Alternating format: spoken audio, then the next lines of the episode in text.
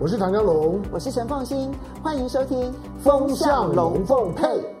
你好，我是陈凤欣，很高兴在周末的时候跟大家聊聊天，谈一谈过去所发生的事情，我的一些想法跟看法。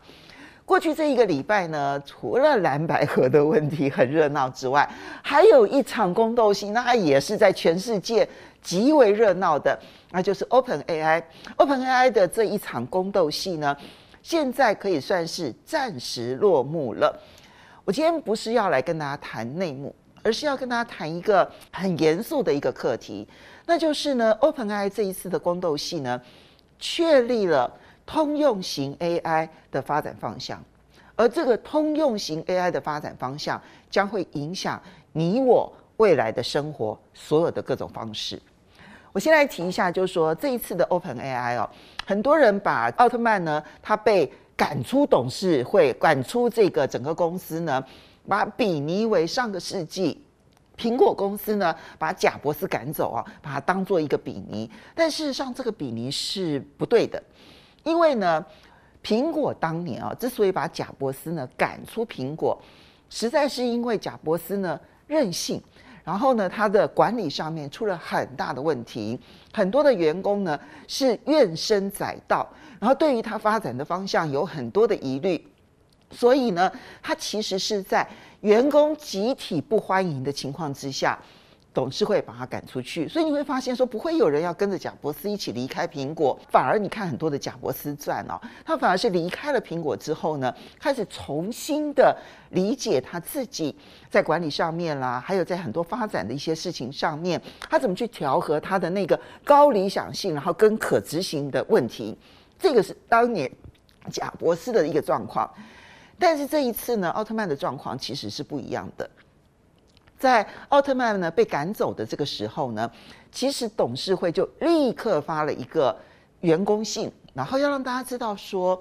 奥特曼之所以他们必须要让他离开 OpenAI，跟他的私德一点关系都没有，他没有个人管理上的问题，也没有说什么贪污啦，然后丑闻啦都没有。他没有个人私德的问题，他没有管理上面管理不善的问题。事实上，大家可以看得到，就是他呢跟员工之间的关系看起来还真好。等到说呢，他一离开了之后呢，不过几天的时间，在 OpenAI 内部七百七十位员工，可以有七百三十八位员工签名要跟着奥特曼一起走。那这个管理上面当然没有什么太大的问题，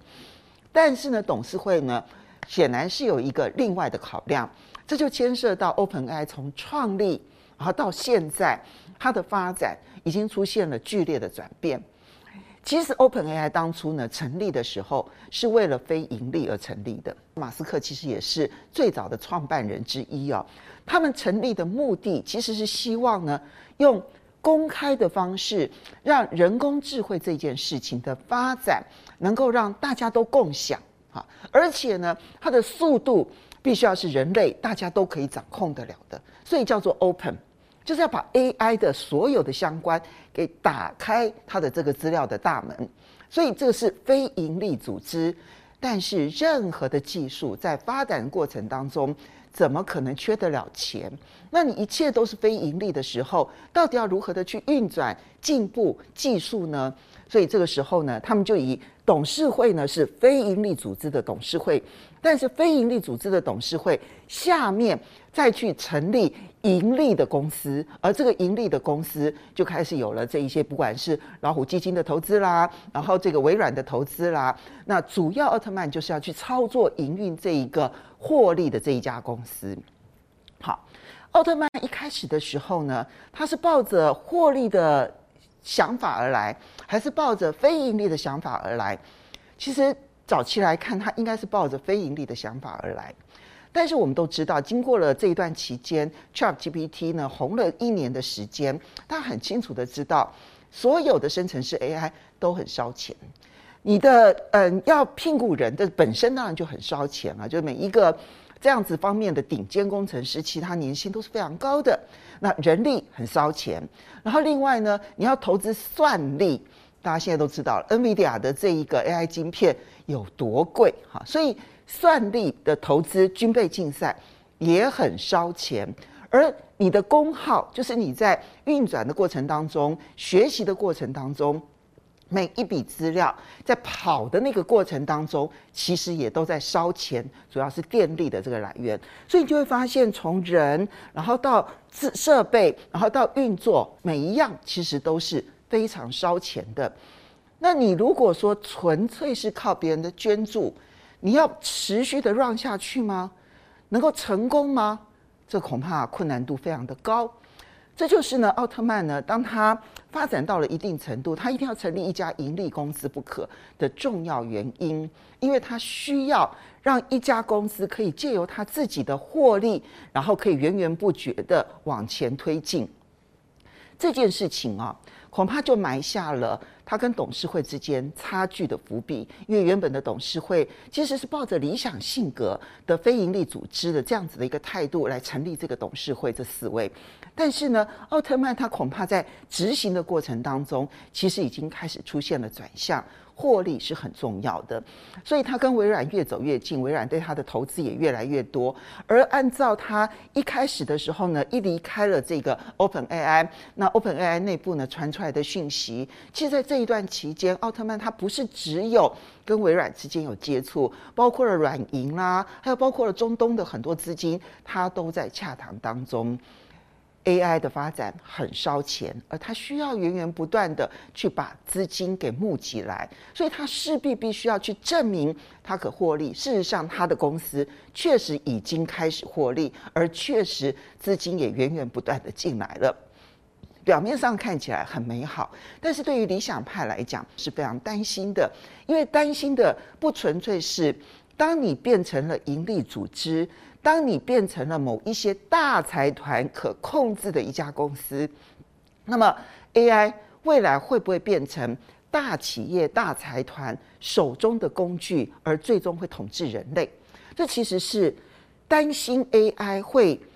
统治人类的这一派非常非常忧心的一个发展方向。那第二个部分呢，其实那个引爆点呢，就是来自于看起来它在技术上面可能真的已经有很大的突破了。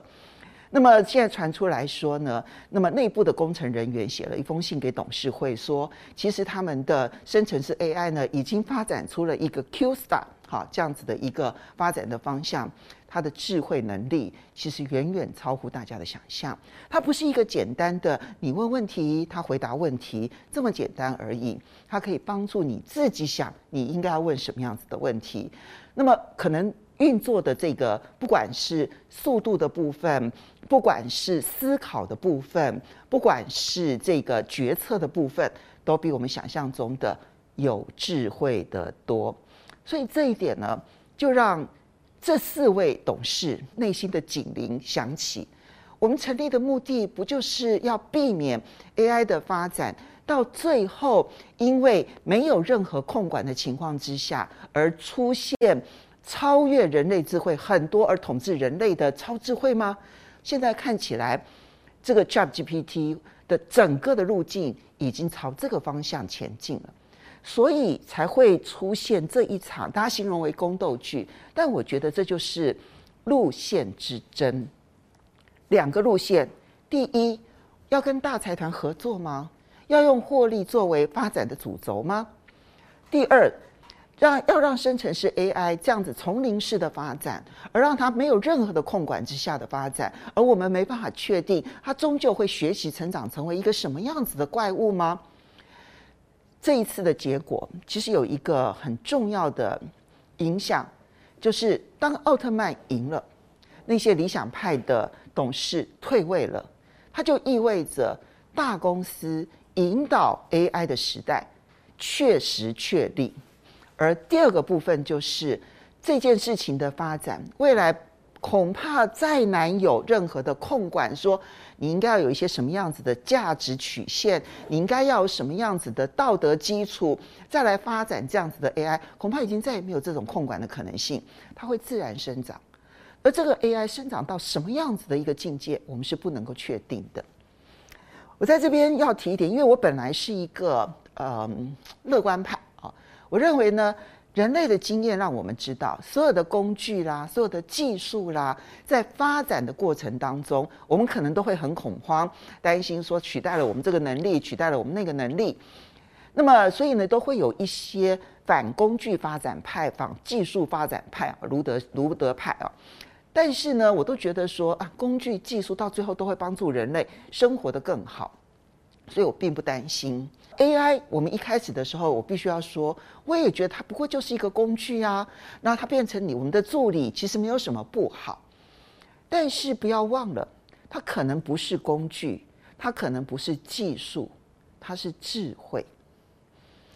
当它发展出超越人类的智慧的时候，它还会有自然成长，而且自然爆发式成长的可能性。当它已经是爆发式成长的。智慧的时候，那这时候它到底对地球会如何？它到底对人类会如何？我们其实是无从想象的。但是潘朵拉的盒子已经打开了，我们已经开始迎接这样的一个世界。所以奥特曼赢了这件事情，对人工智慧的发展是一个重要的里程碑。也就是很多人想要阻挡生成式这种通用型 AI 的发展。希望让它停一停，我们先了解一下，我们要灌输它什么样子的基本的目标，然后让它在发展的时候，我们避免它失控。但是我们现在停下来，避免它失控的那一个基本讨论，可能已经不再会出现了。我们只能够放任通用型 AI 未来发展出那一个超级智慧的时候，它到底是一个什么样子的超级智慧？我们好像无力阻挡。这就是我觉得今天在看 OpenAI 这件事情，它跟贾伯斯呃离开苹果，然后又回到苹果，是完全不一样的故事，发展出完全不一样的意义。就是我今天呢看待 OpenAI 这个事情当中呢所得到的一些想法，来跟大家来分享。我是陈凤欣，谢谢大家，我们下礼拜再见，拜拜。